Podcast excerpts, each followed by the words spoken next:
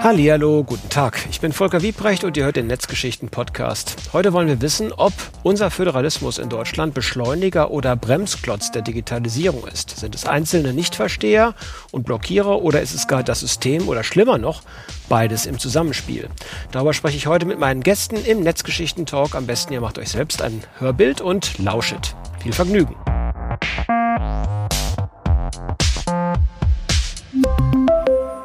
Hier und heute wollen wir uns also aus der Bundeshauptstadt der besten und vielfältigsten Datenschutzverordnungen und der Brutstätte des Datenschutzgrundgesetzes, pardon, der Datenschutzgrundverordnung, Grundgesetz sage ich schon, also so zementiert ist es dann doch noch nicht. Wir fragen uns heute also, ob noch mehr geht und was das mit unserem föderalen System zu tun hat, ob es förderlich ist oder möglicherweise blockiert, die Pros und Kontras und das wollen wir mit fulminanten Gästen besprechen, die uns zugeschaltet sind. Da ist zunächst aus Berlin Susanne Demel, Mitglied der Geschäftsführung der Bitkom. Die Bitkom ist der Digitalverband Deutschlands. 2700 Unternehmen der digitalen Wirtschaft, 1000 Mittelständler, 500 Startups, alle Global Player. Das ist doch mal ein Auftritt. Guten Tag, Frau Demel. Grüße herzlich. Hallo. Hallo.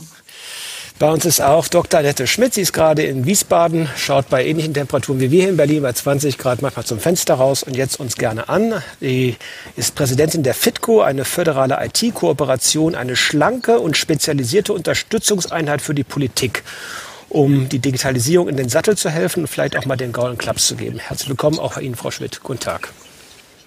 Hallo, guten Tag. Und last but not least Professor Dr. Peter Paricek, Leiter des Kompetenzzentrums Öffentliche IT beim Fraunhofer Institut in Fokus. Er ist in Niederösterreich angesiedelt, Krems an der Donau. Da ist er gerade dem Ministerium für Inneres, Bau und Heimat bei uns zugeordnet. Äh, hierzulande würde man sich wahrscheinlich wünschen, Sie wären auch übergeordnet, aber dazu gleich mehr. Hallo, Herr Paricek. Lassen Sie uns beginnen mit einem kurzen Gespräch, mit, das ich mit jedem Einzelnen von Ihnen führen möchte. Frau Demel, vielleicht fangen wir bei Ihnen an. Ähm, bevor wir gucken, ob es bei uns gut oder schlecht läuft, vielleicht gucken wir einfach mal wirklich im internationalen Vergleich. Also es hieß ja immer, selbst Rumänien hat mehr Breitband, aber das ist, glaube ich, jetzt auch schon zehn Jahre her. Wo stehen wir denn international? Gucken wir mal nur auf Europa. Ja, also wir stehen mit Sicherheit nicht an der Spitze, sondern wir bewegen uns im Moment äh, im Mittelfeld. Aber wir sehen, dass viele Länder in den letzten Jahren große Anstrengungen unternommen haben. Und gerade wenn wir auf so Bereiche gucken wie Bildung, also Schulen, Gesundheit und Verwaltungsdienstleistungen, dann gerade wenn wir nach Norden gucken, Richtung Dänemark oder Richtung baltische Staaten, dann haben wir da noch ein ganzes Stück Weg zu gehen, bevor wir ein solches Angebot wie dort haben. Beispiel, 26 Prozent der Schulen in Deutschland haben nach eigener Aussage WLAN. In Dänemark sind es 100. Okay, äh, und liegt es am föderalen System oder würden Sie sagen, äh, das ist auch eine Frage des Mindsets? Es ist mit Sicherheit nicht nur das föderale System, aber ich würde sagen definitiv auch. Also es macht uns nicht schneller. Äh, wo hapert es denn aus Ihrer Sicht? Also sagen wir mal zwei, drei Anlässe, wo Sie in den letzten Wochen gesagt haben, das muss doch so nicht sein, das lässt sich doch auch schlanker, effizienter und möglicherweise schneller lösen. Also es sind verschiedene Sachen. Wenn wir uns jetzt äh, zum Beispiel in die Anforderungen, die an die Schulen gestellt wurden, jetzt auch durch Corona im ganzen letzten Jahr schon ähm, gucken, dann ist es sicherlich nicht allein eine Frage des Föderalismus, aber wir haben zum Beispiel was äh, die Datenschutzvorgaben für die Schulen angeht, was den Einsatz von digitalen Tools, Videokonferenzsystemen etc. angeht. 16 verschiedene Landesbehörden, die da mit drauf gucken. Wir haben 16, äh, die haben jeweils ihre eigene Datenschutzbehörde. Da wird in jedem Land bisschen anders äh, eingeschätzt, wie die Lage ist. Der eine sagt, dieses Tool geht, der andere sagt, dieses Tool geht nicht. Was dazu führt, dass wir an ganz vielen Schulen nach wie vor, also erst so langsam einigermaßen einsetzbare Tools haben und auch die entsprechenden Ansagen sozusagen für die Lehrer oder Guidelines und Hilfestellungen. Also wir haben da sicherlich ein großes Problem, weil wir sehen, wir haben eigentlich gibt es zum Beispiel vom Bund auch Geld für bestimmte Leistungen, aber das fließt nur sehr langsam ab, weil es eben wandern muss durch die verschiedenen Instanzen, durch die verschiedenen zuständigen Behörden. Die müssen auch alle erst wieder ihr Konzept machen, nachdem sie die Gelder vergeben. Dann müssen die Schulen wieder entsprechende Konzepte machen. Ich glaube, das ginge schneller. Und ich glaube auch, dass gerade das Digitale, die technische Entwicklung, die läuft dort immer schneller. Und wir müssen irgendwie schneller werden, auch in unseren Verwaltungsprozessen, wenn wir damit mithalten wollen, wenn wir einfach mit dieser Schnelligkeit mithalten wollen und zum anderen mit der Komplexität, die auch damit einhergeht. Wir haben sehr viel mehr so querschnittliche Themen und da muss man sich einfach fragen, ob es nicht manchmal effizienter wäre, wenn einer einen Prozess aufsetzt oder einmal bis zum Ende durchdenkt und den, den anderen zur Verfügung stellt äh, oder der dann breit ausgerollt wird, als wenn das jedes Mal jedes Land für sich oder dann noch kleinere Einheiten für sich tun müssen.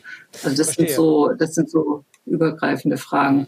Ähm, Komme ich mal zu Frau Schmidt. Ähm, wird der Diamant nicht auch dadurch bisweilen besser geschliffen, wenn er gründlicher geschliffen wird, nämlich 16 Mal bei den Bundesländern? Oder ist es so, dass Best Practice tatsächlich aus einem Haus, aus einer Hand käme? Also wie ist da Ihre Perspektive, Ihr Zugriff? Also es ist natürlich ganz schön, wenn aus unterschiedlichen Bereichen äh, tatsächlich auch die ein oder andere innovative Lösung kommt, über die man dann diskutieren kann. Ich denke nicht, dass es Sinn macht, bis zum letzten an dem Diamant zu schleifen, bis es der Brillant dann geworden ist. Ich glaube, wir müssen auch dahin kommen, dass wir sagen, okay, 80 Prozent sind auch okay. Es muss nicht immer 500-prozentig perfekt sein. Also da könnte man sicherlich noch etwas schneller werden. Aber was Frau Demel eben auch sagte, dass man an einer Stelle, und das sprechen Sie ja auch an, an einer Stelle entwickelt und äh, das dann anderen zur Verfügung stellt. Das sind ja genau die Dinge, die im Moment auch in der Digitalisierung vorangetrieben werden. Da gibt es aber ganz andere Hürden, nämlich auch vergaberechtliche Hürden. Also das, was ein Land entwickelt hat, kann nicht einfach, oder eine Kommune, kann nicht so einfach problemlos allen anderen zur Verfügung gestellt werden. Da ist Vergaberecht vor, da muss man kreativ Lösungen finden. Auch das sind wir im Moment gerade dabei. Und ich denke, es hängt an vielen Ecken und Enden. Es ist nicht nur das föderale System. Jetzt bin ich in lauter Vorfreude, dass ich Sie Ihnen allen jetzt mal ins Gesicht gucken kann, über meine eigentliche Hausaufgabe an Sie drei hinweggegangen, die ich Ihnen einfach Anfang stellen wollte. Die bleibt jetzt leider an Ihnen hängen, Herr Professor Paricek. Da hatte ich mir doch eigentlich ausgedacht, da wir alle so lange schon im Homeschooling sitzen, beziehungsweise im Homeoffice, dass wir es dann auch mal etwas schulischer machen. Vielleicht können Sie die Frage lösen. Identifizieren Sie bitte die eklatantesten Schwachstellen im Digitalisierungsprozess der Bundesrepublik, ordnen Sie nach den Kategorien föderal bedingt und anderer Natur und klassifizieren Sie nach den Attributen marginal, kolossal, kolossal und fatal. Könnten Sie das bitte kurz übernehmen? Ja, eine ganz großartige Aufgabe. Vielen Dank für diese Frage. Die größte Schwierigkeit, und das ist, glaube ich, wirklich fatal, ist noch immer die Liebe zum Papier. Also die ist extrem stark ausgeprägt und diese wirkliche Aufbruchstimmung im positiven Sinn, dass man im, in der digitalen Zukunft auch, auch Chancen sieht, auch für den Wirtschaftsstandort, sind vielfach nicht vorhanden. Es liegt vielleicht auch daran, dass man in dem Industriezeitalter, das jetzt gerade irgendwie ausläuft, wo wir uns jetzt in den Endzügen befinden, der Dachraum, also Bundesrepublik Deutschland, Österreich, Schweiz extrem erfolgreich waren.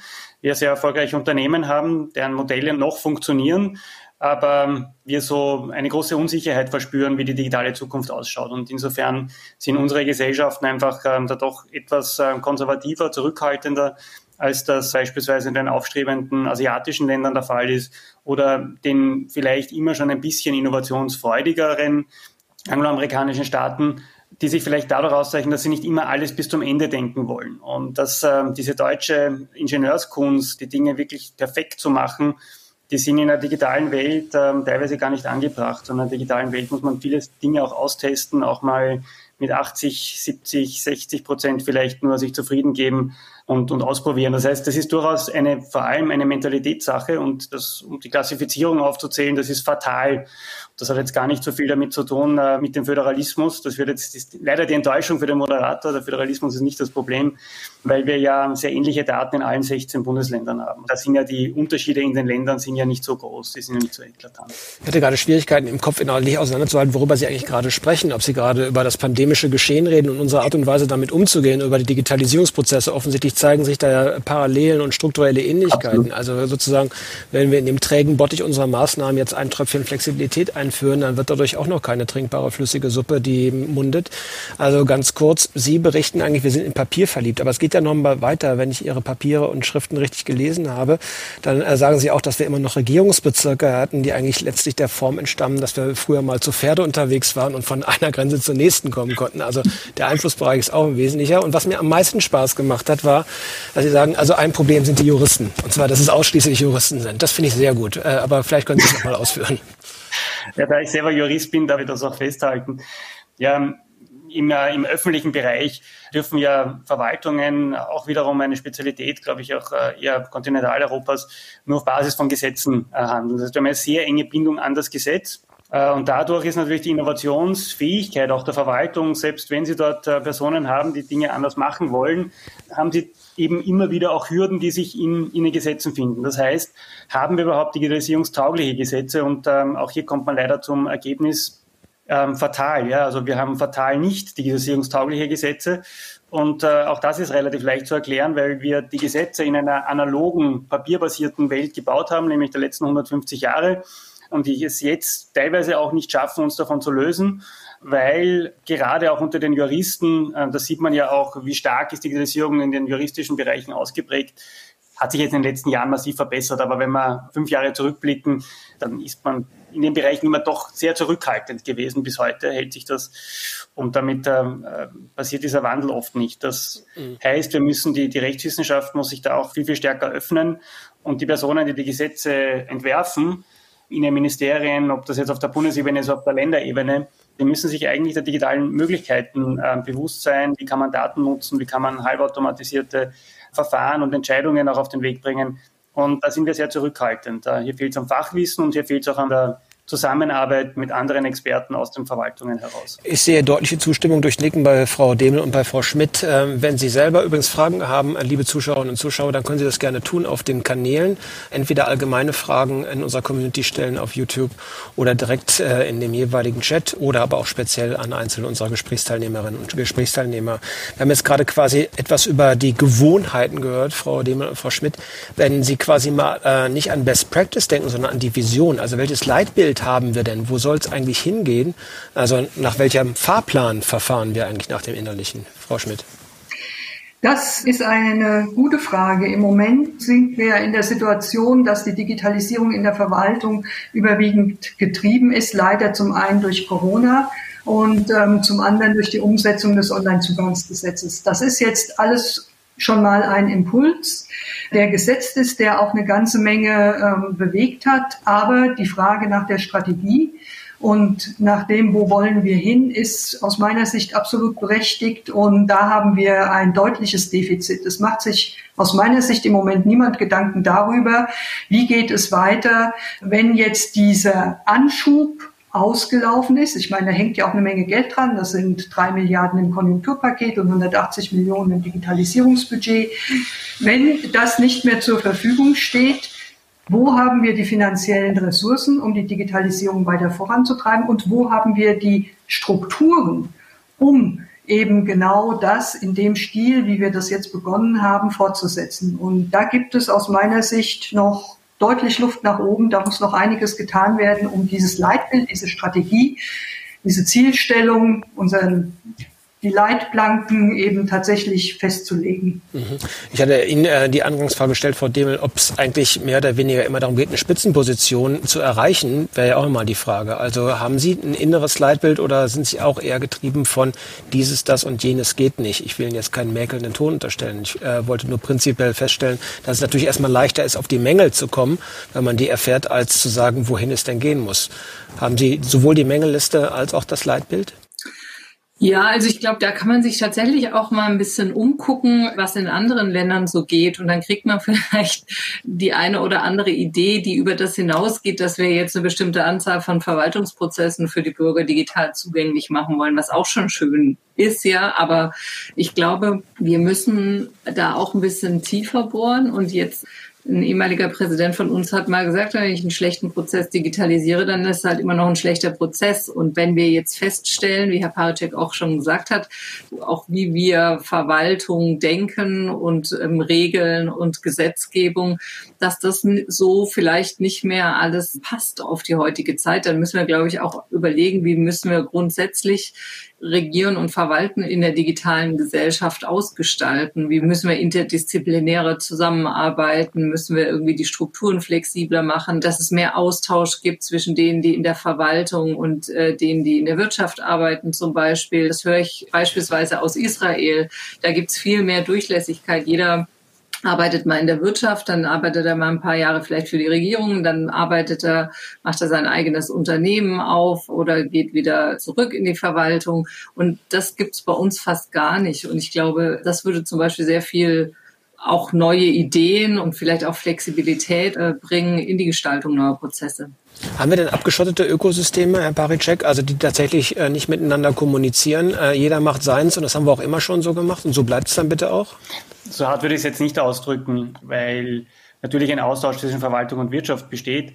Aber dieser Wechsel, der gerade äh, von Frau Demel angesprochen worden ist, der findet tatsächlich nicht statt. Und das ist in den, auch hier wieder Israel oder in angloamerikanischen Staaten, ob das jetzt in England oder den USA, ähm, da ist diese Durchlässigkeit viel höher. Also das ist tatsächlich so, dass ich mal reingehe, mal rausgehe aus der Wirtschaft, auch in die Verwaltung hinein oder dass ich auch um ähm, den Nachweis, dass ich ein paar Jahre für die Verwaltung gearbeitet habe, dort auch viel Erfahrung mitnehmen, dann wieder in die Wirtschaft gehe. Das ist tatsächlich in der Tradition, auch hier wieder kann man das für den gesamten Dachraum sagen, äh, nicht der Fall. Mhm. Gibt es denn ein Beispiel, Frau Schmidt, wo Sie sagen, da haben wir es dann aber dann doch mal geschafft, da ist dann nochmal gegangen? Also bei den Akten äh, in der Berliner Justiz haben Sie es auf jeden Fall schon mal nicht geschafft. Also da gibt es immer noch jemanden, der mehr oder weniger die Fallakten durch die Gänge trägt und die Justiz dadurch in wirklich eklatante Art und Weise behindert ist, dass sie auf diese Art und Weise wirklich mit Papier arbeitet, äh, wo wir bei dem Beispiel bleiben. Aber gibt es etwas, wo Sie sagen, also da haben wir mal einen Schritt gemacht, damit man es mal nachvollziehen kann, was in einzelnen Schritten, weil es ist ja immer leicht sozusagen immer mit dem Finger auf andere zu zeigen und den Prozess dann selber noch nicht verstanden zu haben haben. Also wie geht's denn dann, wenn es mal geht?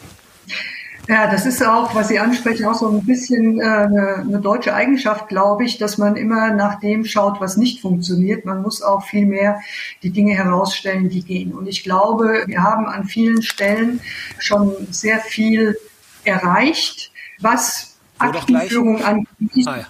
hm? Ich wollte sagen, wo doch gleich, das wäre mein Beispiel. Ja, ja, ja, ja genau. Ähm, Sie haben natürlich jetzt ähm, wieder das Paradebeispiel, das Negativbeispiel genannt. Ja, das funktioniert nicht, aber an anderen Stellen funktioniert es eben in weiten Teilen schon. Also die digitale Akte ist tatsächlich etabliert in den Verwaltungen, nicht überall, wie gesagt. Aber woran es mangelt, ist die Vernetzung auch untereinander. Ja, wir haben also meinetwegen jetzt die Berliner Verwaltung, die das noch bei Fuß macht und meinetwegen die hessische Verwaltung, wo die Akten alle digital vorliegen. Und das ist natürlich ein Problem, wenn ich dann auch übergreifende Prozesse habe und die Dinge nicht austauschen kann. Ja, da müssen wir Strukturen schaffen, die das ermöglichen. Ich kann Ihnen jetzt aktuell, fällt mir gerade auch nichts ein, schlimm, schlimm. Aber ich würde sagen, es gibt nicht nur Negativbeispiele. Ja, da, also da springen Ihnen sofort Ihre Kombatanten mit bei. Es gibt ja gleich zwei Worte und dann sagen, ich, wir helfen Ihnen. Ja, uh, Ladies first, uh, Frau Demel. Ja, mir ist gerade jetzt nur spontan eingefallen, also Steuererklärung ist sowas, ne? Das ist, kann ich jetzt äh, ähm, komplett digital einreichen. Das geht. Ja, ja das, und dass uns das nicht eingefallen ist, wundert mich jetzt aber wiederum auch nicht, aber das verstehe ich natürlich. Herr Baricek, hatten Sie ein anderes Beispiel? Ja, Steuererklärung finde ich großartig, weil äh, wenn man das optimiert, kann man natürlich auch dementsprechend schauen, dass man mehr Geld für den Staat zur Verfügung stellt. Also insofern findet man gerade im, Steuerbereich immer wieder Innovation. Aber um ein anderes Beispiel zu bringen, es wurde gerade gegründet, quasi ein, ein internes Startup, das innerhalb des Bundes stattfindet, das ähm, Service ähm, ähm, Digital Services for, for Germany. Und da finden wir jetzt schon äh, Ansätze, wo so ein, ein Unternehmen entsteht, wo man äh, hingeht, weil man etwas bewegen möchte. Also wir haben jetzt eine Generation und die wird sich jetzt unter Umständen nochmal verstärken, wenn wir an Fridays for Future denken. Die kommen jetzt dann in die Hochschulen, äh, werden ihre Abschlüsse machen und die wollen auch was bewegen, die suchen auch einen, einen Sinn. Und wenn man es schafft, diese Personen, diese Jungen, die einen Mehrwert generieren wollen für die Gesellschaft, wenn man die gewinnen kann, äh, dann kann sich die deutsche Verwaltung äh, neu erfinden. Und genau solche Elemente wie Work for Germany, Tech for Germany oder Digital Services for Germany sind genau der richtige Weg in die, in die Zukunft, weil da kommen Junge, bei Work for Germany kommen Junge in die Verwaltung, treffen das erste Mal auf die deutsche Verwaltungswirklichkeit und tauschen sich aber dann sehr intensiv, ein halbes Jahr, dreiviertel Jahr mit den bestehenden Verwaltungsbediensteten aus. Und da, glaube ich, entsteht sehr, sehr viel auch Inspiration, wie man Dinge vielleicht anders machen kann.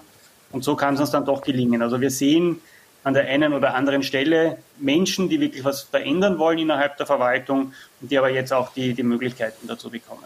Also das sehen Sie mit Sicherheit von innen, nach, von außen ist das nicht so ohne weiteres erkennbar, aber das ist ja, bitteschön, Frau Schmidt.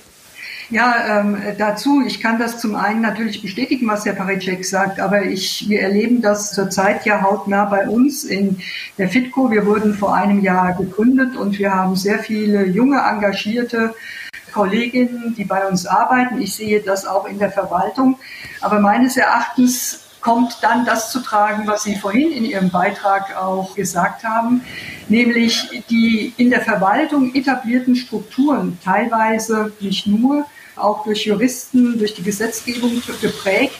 Wie überwinde ich die? Nur mit mal für ein halben Jahr jemand Junges in so eine etablierte Verwaltung wie einem Bundesministerium reinzubringen, das braucht dann, glaube ich, ähm, mehr wie eine Generation, um da eine Änderung oder einen Wandel im Mindset herzustellen. Also aus meiner Sicht müssten da an vielen Stellen ähm, aktiver noch Maßnahmen ergriffen werden, wie zum Beispiel in den Ausbildungsgängen bei vorzugsweise Juristen, die die Gesetzgebung machen, um da einfach schon mal eine Änderung an den Stellen im Mindset herbeizuführen. Mhm. Äh, es gibt eine erste Anmerkung von Christoph Heil. Offensichtlich bezog sich das auf unseren internationalen Vergleich. Der sagt, für einen großen Industriestandort sollten die Ambitionen hochgelegt werden. Also ist das so? Müssen wir das oder ergibt sich das nicht mehr oder weniger aus dem Druck der Kombatanten alleine, also der Marktteilnehmer? Frau Demel.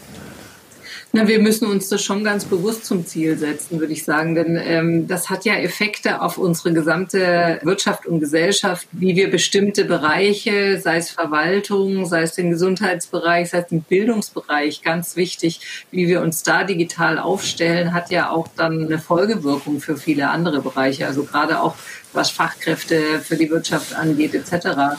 Also das, das sollten wir schon ehrgeizig sein. Mhm. Ja, ich weiß gar nicht, ob ich jetzt schon mit der Covid-19 und Pandemiediskussion an der Stelle kommen soll. Also äh, manchmal nutzt ja auch Ehrgeiz nicht. Also das System ist ja mittlerweile so komplex, wenn den Fluss nichts runterläuft, dann kann man auch noch so vor dem trockenen Loch stehen und sich darüber unterhalten, wer jetzt welche Dosis da mehr oder weniger Wasser entnehmen kann. Sie verstehen das Bild. Also Ambition ist ja nicht alles. Oder eben doch, Herr Paricek. Also mangelt es uns an Ambitioniertheit im, im Dachraum? Man muss ja noch immer sagen, dass ähm, die, die, wir sind auch noch immer höchst erfolgreich ähm, wirtschaftlich betrachtet. Und das ist ja durchaus ein Problem, wenn ich in einem laufenden System, das gut funktioniert, wo ich äh, Geschäftsmodelle habe, die noch immer funktionieren, da einen Wandel hinzubekommen, das ist eine echte Herausforderung. Und da braucht es, ähm, was gerade Frau Demel ausgeführt hat, also wir müssen sicher den Schwerpunkt, glaube ich, darauf legen, auf die Ausbildungen, Weiterbildungen, das sind die entscheidenden Hebel. Ob die Verwaltung funktioniert oder nicht funktioniert, die Verwaltung in den USA ist sehr überschaubar von ihrer Wirkung. Ähm, deswegen bin ich mir bei der Verwaltung nicht hundertprozentig sicher, ob das tatsächlich so entscheidend ist für den Wirtschaftsstandort. Die Köpfe sind sicher entscheidend für den Wirtschaftsstandort. Und da, dass wir da auch Beiträge leisten, dass wir insgesamt in der Gesellschaft der digitalen Zukunft offener gegenüber sind und das als Chance sehen, das ist, glaube ich, einer der ganz zentralen Elemente. Und Sie haben es, glaube ich, zuerst kurz angesprochen, was ist unser Zielbild? Und ich glaube, wir haben keins. Also wir haben noch kein Zielbild für unsere digitale Zukunft. Wir sehen vielfach in den Daten das Risiko, aber nicht die Chancen. Also wir sprechen wenig über Datennutzung äh, und äh, Innovation durch Daten. Also da braucht es, glaube ich, sicher einen kritischen Diskurs. Aber das kann uns alles noch gelingen. Ich bin sehr optimistisch. Ja. Frau Demel, wo ich gerade Ihren Bildschirmhintergrund sehe, wie wäre es denn mit Nachhaltigkeit äh, unter der nächsten grünen Bundeskanzlerin Annalena Baerbock? Äh, haben die Grünen da tatsächlich äh, mit im Grunde genommen Energiesparmaßnahmen und tatsächlich Nachhaltigkeit äh, eigentlich ein anderes, besseres Leitbild? Und die anderen nicken hinterher. Ich will Sie jetzt nicht parteipolitisch zu Konfessionen zwingen, äh, wollte zumindest mal die Chance äh, aufnehmen, das aktuelle Geschehen nochmal mit einfließen zu lassen. Auf jeden Fall ist das Nachhaltigkeitsziel natürlich, könnte ein Treiber für nochmal für die Digitalisierung sein. Also wir haben da erst äh, vor kurzem verschiedene Studien zu den unterschiedlichen Sektoren auch veröffentlicht, wo wir mal ausgerechnet haben, was kann man denn durch die Digitalisierung einsparen an CO2-Emissionen? Und was bringt uns das klimatechnisch. Insofern äh, kann man sagen, könnte dieses Thema natürlich für die Digitalisierung auch nochmal ein gewisses Beschleunigungspotenzial haben. Mhm. Ich wollte noch was zu Herrn Pawelczek gerne sagen, zu der Frage, ob die Verwaltung so entscheidend ist für den wirtschaftlichen Erfolg. Sicherlich ist Bildung nochmal ein entscheidenderes Thema, aber auch die effizienten Verwaltungsprozesse. Wie schnell kann ich ein Unternehmen gründen? Ja, das geht in manchen Staaten an einem Tag und rein digital. Das schaffen wir noch nicht ganz. Zum Beispiel, wie viel Bürokratieaufwand habe ich für bestimmte Prozesse, die wirtschaftlich wichtig sind? Wie lange dauern Baugenehmigungen? Wie lange dauern sonstige Genehmigungsverfahren? Das sind ja alles Faktoren, die letztlich mhm. auch dann wieder wichtig sind für die Wirtschaft, wie schnell sie sein kann. Und insofern halte ich eine leistungsfähige, schnelle Verwaltung schon für entscheidend auch. Kommt dann Widerspruch von Ihnen, Herr Paracek? Ja, schon. Äh, ich glaube, das dürfen wir eins nicht vergessen. Wenn wir im internationalen Vergleich die Verwaltungen anschauen, dann hat Deutschland doch immer eine der wirksamsten Verwaltungen, eine der größten Rechtssicherheiten, die ich habe. Und das sind schon auch ganz, ganz wesentliche Elemente, aber ich bin ganz bei Ihnen. Was die jeweiligen Prozesse für die Unternehmen betrifft, da muss man ähm, sehr wohl sich die Indikatoren anschauen und, äh, und damit man da den Anschluss nicht verliert. Da nützt uns E-Government gar nichts. Das ist äh, eine reine Frage der, der Novellierung ähm, der vorhandenen Regulierung. Dass wir überreguliert sind, das ist ein Problem. Aber da müssen wir bei der, so wie Sie es vorher gesagt haben, nicht ein schlechter digitalisierter Prozess, ist dann ein noch viel schlimmerer äh, Prozess, der dann noch digital eingefroren ist. Ja? Also Daher, wenn wir diese Debatte führen, dann müssen wir, glaube ich, ähm, darauf schauen, dass wir eine Novellierung, eine Deregulierung für die, für die Wirtschaft hinbekommen. Äh, gibt es eigentlich Ihrer Beobachtung nach, aber bevor ich die Frage stelle, das hebe ich mir für später auf, ich komme jetzt erstmal auf den Post zurück, den wir von der Verdi Netzpolitik bekommen haben. Ich glaube, die Frage kann äh, Frau Schmidt uns beantworten. Vor dem Hintergrund des heutigen Themas ist die von der Politik angestrebte Digitalisierungsbehörde, also vermutlich das Digitalministerium, eigentlich nicht letztlich eine Totgeburt oder anders gefragt, würde es das nicht lenken und richten. Also endlich greift mal jemand durch mit mehr Wumms und sagt, jetzt wird's mal so gemacht. Und die Kanzlerin hat ja auch gezeigt, dass man auch den Ländern was wegnehmen kann. Gut, das funktioniert dann nicht, aber dass man zumindest äh, wollen kann. Hm. Mittlerweile ist es ja so, dass äh, fast in jedem äh, Land auch ein Digitalisierungsministerium entstanden ist. Deswegen, wenn der Bund danach zieht, kann man erstmal nur sagen, gut, dass das Thema in der Politik angekommen ist. Das war lange Zeit nicht der Fall. Ob es ein Bundesministerium, ein Digitalministerium nun tatsächlich richtet, das wage ich mal zu bezweifeln, weil wir stehen an der Stelle ja genau vor denselben Herausforderungen im Zusammenspiel von 16 plus 1. Und da wird es davon abhängen, wie ähm, das dann letztendlich auch gesetzlich geregelt wird. Wir haben den IT-Planungsrat als übergreifendes Gremium für die Digitalisierung der Verwaltung, der sich mit im Grundgesetz geregelt, ja, der sich ähm, mit den fachunabhängigen, fachübergreifenden Standards befasst. Also von daher gibt es Strukturen und nur als jetzt ein Digitalisierungsministerium beim Bund geschaffen wird, glaube ich, wird noch nicht alle Probleme lösen. Ich hänge noch ein bisschen bei der Idee von Frau Demel tatsächlich mehr Transparenz und auch letztlich hat der Paracek das ja auch gesagt, also dass juristische Kompetenz zwar dringend und zwingend notwendig ist, auch um gute und vor allen Dingen gerichtsfeste Gesetze zu machen, was ja immer wieder ein Problem ist auf der einen Seite, aber auch eine gewisse Lebensferne quasi qua Natur mehr oder weniger des Studiums auch eintritt. Also da ist es auch nicht damit getan, dass offensichtlich ein ITler und ein Jurist mal gemeinsame Sachen machen. Aber diesen Prozess der Öffnung, also des Verständnisses füreinander, der Verschmelzung der Ökosysteme, Frau Demel, wie könnte das denn vonstatten gehen? Also ich denke da tatsächlich an Dänemark, was Sie vorhin auch als Beispiel erwähnt haben, wo man mal auf der einen Schule arbeitet, dann wieder in einen anderen Bereich geht, dann in die Verwaltung geht. Also diese Durchlässigkeit der Gesellschaft und die Öffnung und damit auch das Verständnis füreinander, für die unterschiedlichen Gewerke, ist das etwas, wo Sie sagen, das ist beispielsweise von diesem oder jenem Beispiel erfolgreich umgesetzt worden? Also das ist tatsächlich im Moment schwierig, weil die Laufbahn in der Verwaltung ist eigentlich auf sagen wir, auf Dauer angelegt. Gerade die Beamtenwege, die kann ich nicht so einfach unterbrechen und in die Wirtschaft gehen und wieder zurückwechseln. Ich glaube, da müsste man also es, es, gibt, glaube ich, einige Projekte, wo man zumindest so mit Praktika und Austausch versucht, auch die Wirtschaftsleute eben in die Verwaltung zu bringen. Herr Paricek hat ja vorhin auch das eine äh, Projekt genannt, ähm, for Germany. Aber also da müsste man, glaube ich, strukturell auch ähm, sich überlegen, wie muss man die Rahmenbedingungen, was Arbeitsverhältnisse für, bei der öffentlichen Hand und im Privaten angeht, da müsste man etwas ändern, dass das leichter wird. Und ansonsten ist es momentan eben auch so, dass gerade für die in der Verwaltung eine juristische Ausbildung ist für viele Posten eben von Vorteil. Ich glaube, bestimmte Positionen bekommen wir auch nicht mit jeder anderen vor Ausbildung und da müsste sich sicherlich auch noch mal ähm, was ändern. Also wir müssen wahrscheinlich schon unsere rechtlichen Instrumente nutzen um die auf die neuen Zielstellungen, die wir haben, auch nochmal entsprechend zuzuschneiden. Wir haben uns da, glaube ich, schon auf einer eigentlich sehr gut aufgesetzten und lange Zeit sehr, sehr gut funktionierenden Verwaltung und ihren Strukturen wahrscheinlich genauso ein bisschen ausgeruht wie auf unserer sehr erfolgreichen Wirtschaft, wo wir zum Teil auch zu hören bekommen, ja, mit KI haben wir uns noch nicht beschäftigt, weil keine Zeit.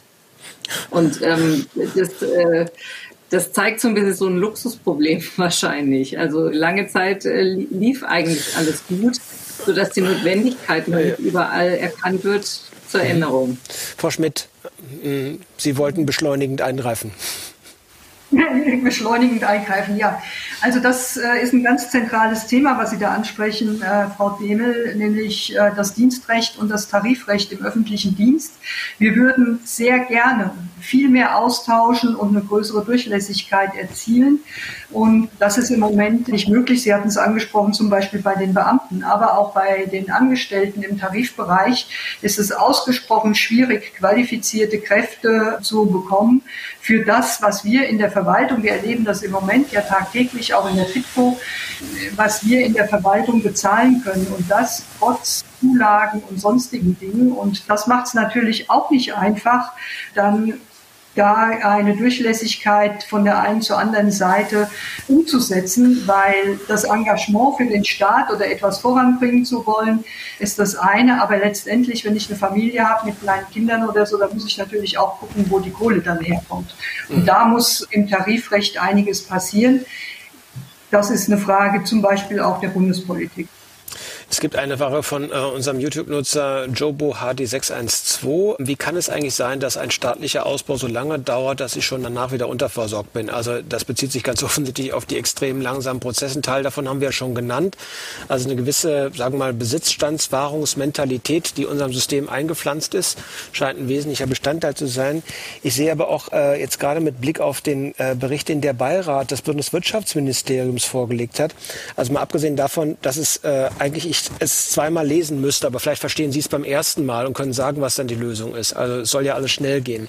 Beispielhaft im Bildungssystem vereinfachte Verwaltungsabläufe festlegen und effektivere Zuständigkeitsverteilung in einem Staatsvertrag festzulegen und länderübergreifende Rahmenregelungen und Standards zu treffen, so etwa zur einheitlichen Rechtsauslegung bei der Bereitschaftsstellung datenschutzkonformer Digital- und Kommunikationsplattformen.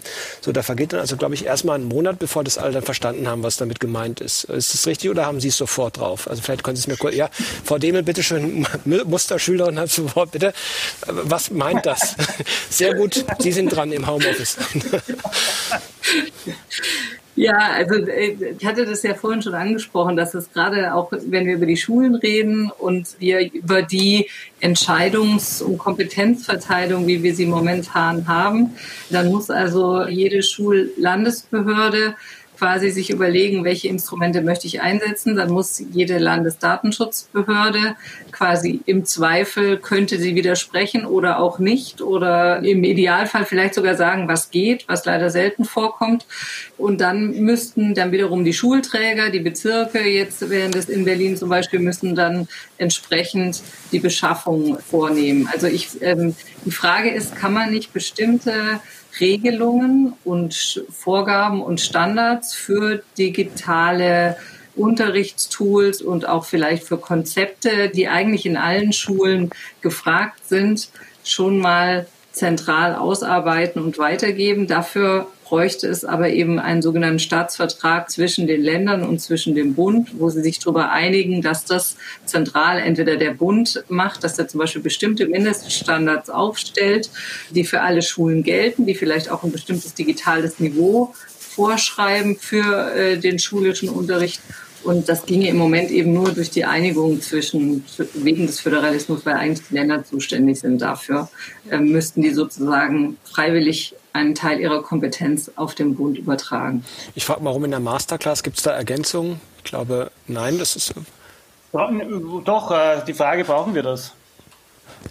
Ihre also Antwort? Gerade bei Schulen, äh, ja, gerade, gerade bei Schulen äh, könnte es ja durchaus sein, dass der ja. Wettbewerb ähm, was Gutes bringt. Nicht? Also, wir wissen ja gar nicht, dass die richtigen Ausbildungsformen sind, also die Spreizung von, ich muss in der ersten Volksschule programmieren lernen, bis hin zu gibt den Kindern keine digitalen Endgeräte, bis sie zwölf sind. Also da gehen die Meinungen der Experten sehr weit auseinander.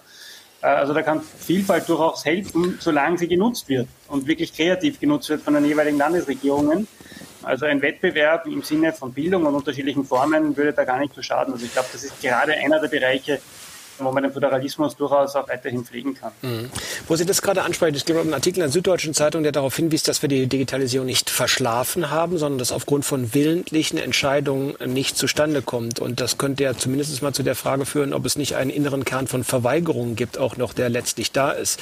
Deshalb habe ich vorhin nach dem Leitbild gefragt. Also wir sagen das immer so leicht dahin, gerade in so einem Kontext, das muss jetzt alles mal schneller gehen und das muss jetzt alles mal so und so laufen. Aber wir wünschen uns auch, dass 80 Prozent der Leute möglichst schnell geimpft sind. Also ob wir da zu den 80 Prozent kommen, wissen wir nicht. Also ob die Bereitschaft wirklich im Innersten da ist und ob die Werte tatsächlich auch erkannt werden. Ich weiß nicht, ist das hinreichend kommuniziert? Weil das ist ja ein Stück weit eine Expertendiskussion. Also wenn Sie sich übrigens, äh, kurze Replik an unsere Zuschauerinnen und Zuschauer, noch beteiligen möchten, sehr gerne in den jeweiligen Chatfunktionen. Ihre Fragen werden hier direkt eingestellt und dann weitergeleitet. Also haben wir nicht im Kern letztlich eben nicht nur ein Leitwildproblem, auch sondern ein Stück weit ein Verweigerungsproblem. Also weil man muss ja um Digitalisierung verhindern nicht viel machen, nämlich einfach nichts. Ja, bitte, Frau, Frau Demel. Ja, haben wir. Also wir haben eine gewisse Technikfeindlichkeit, auch in bestimmten Gruppen vielleicht von Entscheidungsträgern. Und ich wollte aber ganz unbedingt auch nochmal Herrn Paricek widersprechen und sagen, ja, wir brauchen sowas, so eine Einigung und so eine Festlegung von Mindeststandards, weil wir haben nämlich keinen Wettbewerb, sondern wir haben Stillstand, wenn wir Schockstarre, wenn wir das so belassen, wie wir es im Moment haben. Also es gibt gar nicht die Ressourcen, die man nützen könnte, um diese theoretisch mögliche Vielfalt und diesen Wettbewerb von Konzepten umzusetzen. Ich glaube, das ist nicht so aufgefallen lange Jahre, nicht, nicht so offensichtlich wie jetzt in der Corona-Pandemie, wo wir darauf angewiesen wären.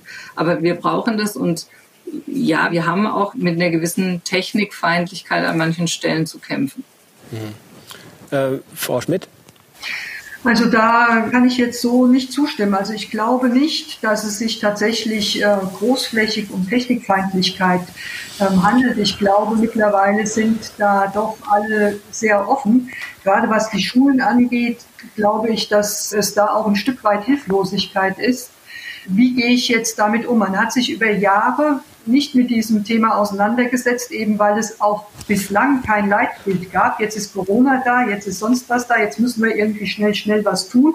Und das überrollt natürlich auch einige. Insofern wären gewisse Rahmen, ein gewisser Rahmen, der äh, vorgegeben wird oder der unterstützt, ich will nicht gar nicht von Vorgabe reden, aber der eine Unterstützung liefert. Wie gehen jetzt die einzelnen Kommunen, da sind wir ja schon weit weg wieder von den Ländern, wenn wir über Schulen reden, wie unterstützen wir die, damit die in die Lage versetzt werden, eben diese entsprechenden Voraussetzungen zu schaffen? Und da könnte ich mir schon vorstellen, dass es da auch von, vom Bund zum Beispiel entsprechende äh, Hilfestellungen gibt. Aber was sagen Sie denn beispielsweise, wir sind ja beim Mehrwert, was sagen Sie denn beispielsweise den einzelnen Schulleitern oder den einzelnen Jahren, worin der Mehrwert beispielsweise in mehr Digitalisierung im Unterricht steht, wo wir gerade eigentlich uns danach verzehren, wieder zusammenzukommen? Also wo ist da der Mehrwert? Ja, also wenn Sie sich heute die jungen Leute angucken, die sind groß geworden mit digitalen Medien. Für die ist das eine vollkommen normale Sache, ob jetzt in der Schule oder auch außerhalb der Schule im Homeschooling mit diesen Medien umzugehen. Und ich glaube, wir brauchen da einfach auch eine ganz gesunde Mischung, unabhängig jetzt von der Pandemielage. Und die Schulen müssen sich an der Stelle einfach auch moderner und anders aufstellen, auch um den jungen Menschen nicht nur die, die da voll datteln können oder sonst was, sondern eben auch die Grenzen und die Möglichkeiten eben der Digitalisierung insgesamt aufzuzeigen. Also insofern ähm, ja. finde ich das schon wichtig, dass die Schulen unabhängig von der aktuellen Lage da weiter investieren. Herr Baracek. Also wenn ich jetzt Moderator wäre, würde ich die Frage stellen, wenn es Bundesländer wie NRW, Bayern mit unglaublichen Bildungsbudgets es nicht schaffen, Innovation in ihre Schulen zu bringen, wie soll das dann zentral gesteuert geschaffen werden? Wollte ich gerade fragen. naja, also äh, äh, da muss man ja sich vielleicht mal angucken, warum schaffen sie es nicht? Und welche Anstrengungen wurden schon unternommen? Es ist ja tatsächlich nicht unbedingt eine Geldfrage inzwischen, aber sondern es fehlt sozusagen diese übergreifende Idee, wo man hin will mit der Digitalisierung der Schulen und was genau man dafür braucht. Wir haben ja das Problem, äh, dass an den meisten Schulen gibt es gar keine Institution, die für IT zum Beispiel zuständig ist. Schon mal allein jetzt, was die, das ist das eine, die Unterstützung des Unterrichts und der Lehrer und Schüler mit digitalen Mitteln. Das andere ist aus meiner Sicht die Vermittlung von digitalen Kompetenzen in der Schule, wofür die ja erstmal in den Lehrplänen festgeschrieben werden muss. Und ich finde, es ist halt auch äh, eine Frage der Bildungsgerechtigkeit, dass man das nicht davon abhängig macht, ähm, ob ich jetzt Bundesland A oder C bin, dass ich so einen Mindeststandard an, an digitaler Bildung in der Schule genießen kann. Beantwortet das Ihre Frage hinreichend? Überhaupt nicht. Also weil das ja auf der Bundesebene noch um den Faktor 10 bis 20 schwerer ist. Also, weil, nehmen wir ein anderes Bundesland, nehmen wir ein kleineres Bundesland, nehmen wir Sachsen-Anhalt, die sagen jetzt, ähm, ja, wir investieren in die Bildung und äh, wir gehen einen innovativen Weg in der Bildungspolitik. Ist auch nicht passiert, nicht? Also, die Kompetenzen liegen ja auf der Landesebene und trotzdem sind diese Innovationen nicht passiert in keinem der Länder. Und wenn es da nicht funktioniert, dann ist es eine schlechte Idee, das zu versuchen, auf die Bundesebene zu geben. Ich glaube tatsächlich, dass es auf der Bundesebene auch nochmal Kapazitäten gäbe, die man in Anspruch nehmen kann, die vielleicht nicht immer auf der Landesebene alle da sind. Aber ich würde die Frage auch gerne mal zurückgeben. Was glauben Sie denn, warum es nicht gelingt in den Ländern? Weil man so konservativ ist. Weil wir unglaublich konservativ sind, weil wir unsere Hausaufgaben nicht gemacht haben, wenn wir schon bei dem Bild der Schulen bleiben. Wir haben unsere Hausaufgaben, was Didaktik, was andere Schulformen betrifft, einfach nicht gemacht. Weder im kreativen Bereich noch im, im Bereich der Digitalisierung. Also wir haben da wenig auch, auch Beispiele.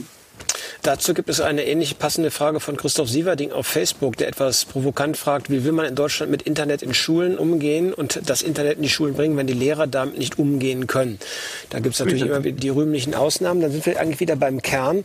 Natürlich aus einer inbrünstigen Überzeugung und letztlich äh, nicht eine Technologiefeindlichkeit, will ich es vielleicht gar nicht nennen, aber im Grunde die Frage, warum? Wofür? Warum soll ich es machen? Also wo ist der Mehrwert, was damit zu erschaffen ist? Also wenn Sie selber abends ins Bett gehen und träumen, Sie drei, ja, und sagen, sagen, ich träume von einer digitalisierten Gesellschaft, in der Prozesse reibungslos sind, in der Bund und Länder in einem geradezu harmonischen Tanz mal der eine, mal der andere führen. Na, ich will es jetzt nicht, ich, ich könnte mich verlieren, ja, also wie auch immer. Sie wissen ja, wie man Harmonie schafft und kreiert. Also wenn Sie träumen, was sind denn Ihre Vorstellungen und Wünsche von dem, was Digitalisierung letztlich leisten kann? Machen wir mal in diesem Fall Gentleman First.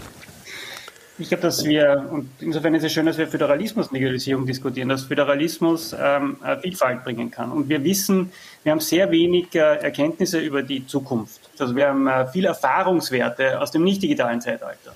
Im äh, digitalen Zeitalter, da stehen wir ganz am Anfang. Also die Kanzlerin ist ja einmal dafür fast äh, virtuell gesteinigt worden, weil sie gesagt hat, Internet ist Neuland. Sie hat recht damit, es ist Neuland. Wir haben wenig Erfahrungswerte. Wenn ich wo wenig Erfahrungswerte habe, dann muss ich testen und Dinge ausprobieren. Und da könnte man ja die Vielfalt, die wir in Deutschland haben, nutzen und ganz unterschiedliche Strategien und Wege einschlagen in den unterschiedlichen Ländern. Und ich glaube, genau das müsste man daher nutzen. Und äh, in diesem Zusammenspiel des Testens, wechselseitig voneinander lernen, vielleicht auch herausfinden, wo haben wir Elemente, die wir standardisieren müssen, die wirklich vereinheitlicht werden müssen, weil wir daraus wiederum zu schnelleren Prozessen und Entscheidungen kommen. Das ist, ich weiß, ein abstraktes Bild, aber Vielfalt in den Ländern und die Erkenntnisse daraus ziehen, wo brauchen wir tatsächlich einheitliche Standards in den unterschiedlichen Politikfeldern. Wird Ihnen da auch ganz warm ums Herz, Frau Schmidt, oder träumen Sie von anderen? Also bei einheitlichen Standards wird mir auch ganz warm ums Herz, gar keine Frage, weil das eine ganz wichtige Voraussetzung ist, um überhaupt die Vielfalt auch ein Stück weit zu kanalisieren und Dinge zusammenzubringen.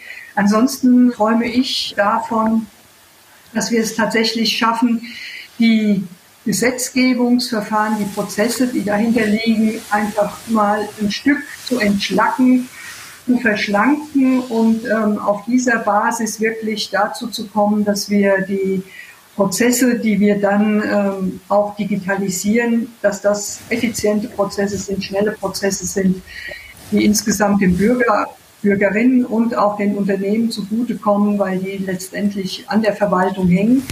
Und dabei, das klang vorhin auch noch an, natürlich nicht unsere Rechtssicherheit irgendwo komplett aufgeben, aber ich glaube, da ist sehr viel Luft und da träume ich von, dass das gelingen möge, dass wir da bald mal ein bisschen schlanker werden. Ähm, bevor ich zu Ihnen komme, Frau eine kurze Frage an den Juristen in der Runde. Schaffen es Juristen, Gesetzgebungsverfahren ohne fremde Hilfe zu beschleunigen? Absolut. Es gibt sehr kreative äh, Juristen äh, und innovationsfreudige Juristen, die muss man finden. Und dann kann man auch gut deregulieren und Datenpunkte in Verwaltungsverfahren nutzen. Mhm. Frau Demel, also wir sind noch nicht im Bett, also wir, Sie dürfen noch nicht final entschweben. Und aber wenn Sie von Digitalisierung träumen und sagen, so könnte es gehen, das wären die Vorurteile. Was ist denn Ihr Traum da? Also mein Traum ist, dass Digitalisierung uns dabei hilft, die großen Probleme, vor denen wir stehen, zu lösen. Und zwar, ich habe es vorhin schon gesagt, Klimawandel Nummer eins. Digitalisierung hilft uns, auf erneuerbare Energien umzusteigen, hilft uns, umweltfreundliche Mobilität zu haben, hilft uns, Biodiversität zu erhalten, hilft uns, Stadt-Land-Unterschiede kleiner zu machen, hilft uns individuellere Bildung, individuellere medizinische Versorgung, bessere Versorgung insgesamt zu schaffen. Und deswegen sollten wir alles tun, was uns hilft, die Digitalisierung auch schnell voranzubringen. Und äh, wenn äh, wir dafür den Föderalismus ein Stück weit reformieren müssen, um Prozesse zu ermöglichen, dann träume ich auch davon. An welcher Stelle würden Sie gerne zuerst ansetzen? Also Sie scheinen ja schon länger drüber nachgedacht. Also Sie gehen häufiger schlafen, wie mir scheint. Einmal täglich. Also ich meine, die Phase vorher ist ja die kreative offensichtlich, was das Träumen angeht, das Tagträumen. Also wo wäre die Beschleunigung am, am zwingendsten? Die Gesetzgebungsverfahren, da haben Sie auch zustimmend genickt, das habe ich wohl gesehen. Ja, also wenn wir es schaffen, Prozesse gut zu digitalisieren, werden wir automatisch schneller. Sowohl bei der Gesetzgebung als auch bei Genehmigungsverfahren etc. Aber wir müssen uns vielleicht tatsächlich als erstes auf gemeinsame Zielbilder zwischen Bund und Ländern einigen und dann die entsprechenden Verabredungen treffen und, und gucken, wo macht es Sinn, dass die Kompetenz eher regional vor Ort ist und wo macht es durchaus Sinn, dass man ähm, bestimmte Dinge zentral festlegt. Mhm. Es gibt eine Frage, die ich gerne noch in den Raum stellen möchte von unserem YouTube-Zuschauer Albert Kunze. Was halten Sie von einem Ansatz, die erforderliche Durchlässigkeit mit Public-Private äh, und Strukturen zu erreichen, zum Beispiel für ein effizienteres Umsetzen der Digitalisierungsprojekte und nachhaltigen Finanzierungsperspektiven der Krankenhäuser und deren Vernetzung mit niedergelassenem Sektor. Wir sind also wieder bei sozusagen der Überschneidung der Ökosysteme und bei der Flexibilität im Denken. Was die Beamten und die unterschiedlichen Verwaltungsstrukturen angeht, haben Sie das ja schon sehr deutlich dargelegt, dass es da echt große Schwierigkeiten gibt. Wie sieht es damit aus? Ist das ein Gedanke, der stärker umgesetzt werden sollte? Also so wie Hamburg beispielsweise schneller Wohnungen baut als Berlin, weil es da nicht diese quasi ideologische Trennung gibt zwischen freiem Wohnungsmarkt und öffentlichen Trägern. Also ist das ein wirksames, effizientes Modell? Einmal in die Runde gefragt. Gentleman first. Kann man nicht pauschal beantworten, weil das äh, PPP, also Public-Private Partnerships, ist ein Modell. Das muss man wirklich von Fall zu Fall abhängig machen. Okay. Dann bleibt es ja vielleicht noch bei meinem Traum. Also bleiben wir noch mal einmal ganz kurz bei der Pandemie. Wir sitzen ja nicht zusammen, weil wir uns nicht treffen können. Also wir sitzen aber auf eine Art und Weise zusammen, die vor einem Jahr nicht möglich gewesen wäre, jedenfalls so laufstabil. Gab nicht ein einziges Mal, können Sie mich hören, bin ich noch im On. Also wir haben offensichtlich auch was gelernt. Was ist in dem letzten Jahr wirklich passiert? Also neben der Tatsache, dass wir äh, laufstabilere Software haben und dass wir uns daran gewöhnt haben, möglicherweise mal nicht in den Flieger zu steigen. Also das Übliche. Erkennen Sie, Frau Schmidt, einen wirklich elementaren Fortschritt oder ist es tatsächlich einfach in Anführungsstrichen nur eine stabilere Lauftechnik und der Breitbandausbau kommt trotzdem schneller voran? Also ob der Breitbandausbau trotzdem schneller vorankommt, da möchte ich keine Prognose zu abgeben. Was haben wir in den letzten Jahren gelernt? Also wir haben vor allen Dingen festgestellt, ja, wir können eine ganze Menge Veranstaltungen künftig virtuell machen, aber gerade für uns im Bereich wie wir Kooperationen befördern sollen, ist es essentiell, dass wir an vielen Stellen doch auch persönlich miteinander reden und bestimmte Dinge kann man besser besprechen, wenn man sich einfach persönlich gegenüber sitzt und mal tief in die Augen schaut. Und viele Dinge, die eben am Rande von Tagungen, Besprechungen und so weiter im kleinen Kreis oder im kleinen Format einfach mal schnell nebenher erledigt werden, die fehlen im Moment. Mhm. Und ähm, insofern würde ich auch nicht ausschließlich künftig so kommunizieren wollen, wie wir das heute tun. Nutzen Sie eigentlich die App äh, zur Nachverfolgung noch, also die App der Bundesregierung? Frau Schmidt? Ja, ich benutze sie noch. Okay, also bei Ihnen ist sie noch nicht obsolet geworden. Ich einmal in die Runde gefragt, gibt irgendjemand, der sie nicht benutzt? Kurzes Handzeichen. Warum nicht? Weil ich tatsächlich gefangen bin in Österreich und insofern brennt es mich. okay, naja. Hm. In der, in der, ich wäre sehr gerne in Berlin, aber ich, äh, ich darf nicht. Ja? Also ich bin, äh, bin ein bisschen lokal gebunden. Ja. Ja, gut. Aber wir waren kurz noch abschließend beim Learning des letzten Jahres. Äh, worin besteht Ihres? Dass es in Österreich was Schönes, aber dass man, wenn man nicht nach Deutschland reinkommt, dass es auch ganz furchtbar ist, das habe ich schon verstanden. Und darüber hinaus in Sachen Digitalisierung, gibt es wirklich ein Deep Learning oder wird das immer wieder beschworen und es bleibt dann trotzdem dabei, dass man mehr oder weniger zwei Flüge im Jahr spart und ansonsten darauf hofft, dass man sich bald wiedersehen kann? Bisschen mehr Flüge sind es auf alle Fälle. Aber äh, mein persönliches größtes Learning war, ich hätte vor einem Jahr nicht gedacht, dass man kreative Online-Workshops durchführen kann. Und das haben wir inzwischen, ist das unser Standardrepertoire, sowohl in der Lehre als auch in Projekten. Und diese Online-Workshops sind bei uns, ähm, sie sind effizienter, weil sie schneller sind und sie sind äh, effektiver weil sie viel besser dokumentiert sind und auch kreativer. Also das hätte ich vor einem Jahr nicht gedacht, obwohl ich mich mit Technologie und auch den unterschiedlichen didaktischen Konzepten doch immer wieder sehr intensiv auseinandergesetzt habe. Das zweite Learning für die Gesellschaft, das ist sicher ein ganz ein großes. Wir werden eine massive Veränderung in der Arbeitswelt sehen. Das zeichnet sich ab und interessanterweise haben wir erstmals ein, fast ein kleines Phänomen, dass Arbeitgeber und Arbeitnehmer ein sehr ähnliches Bild über die Zukunft haben.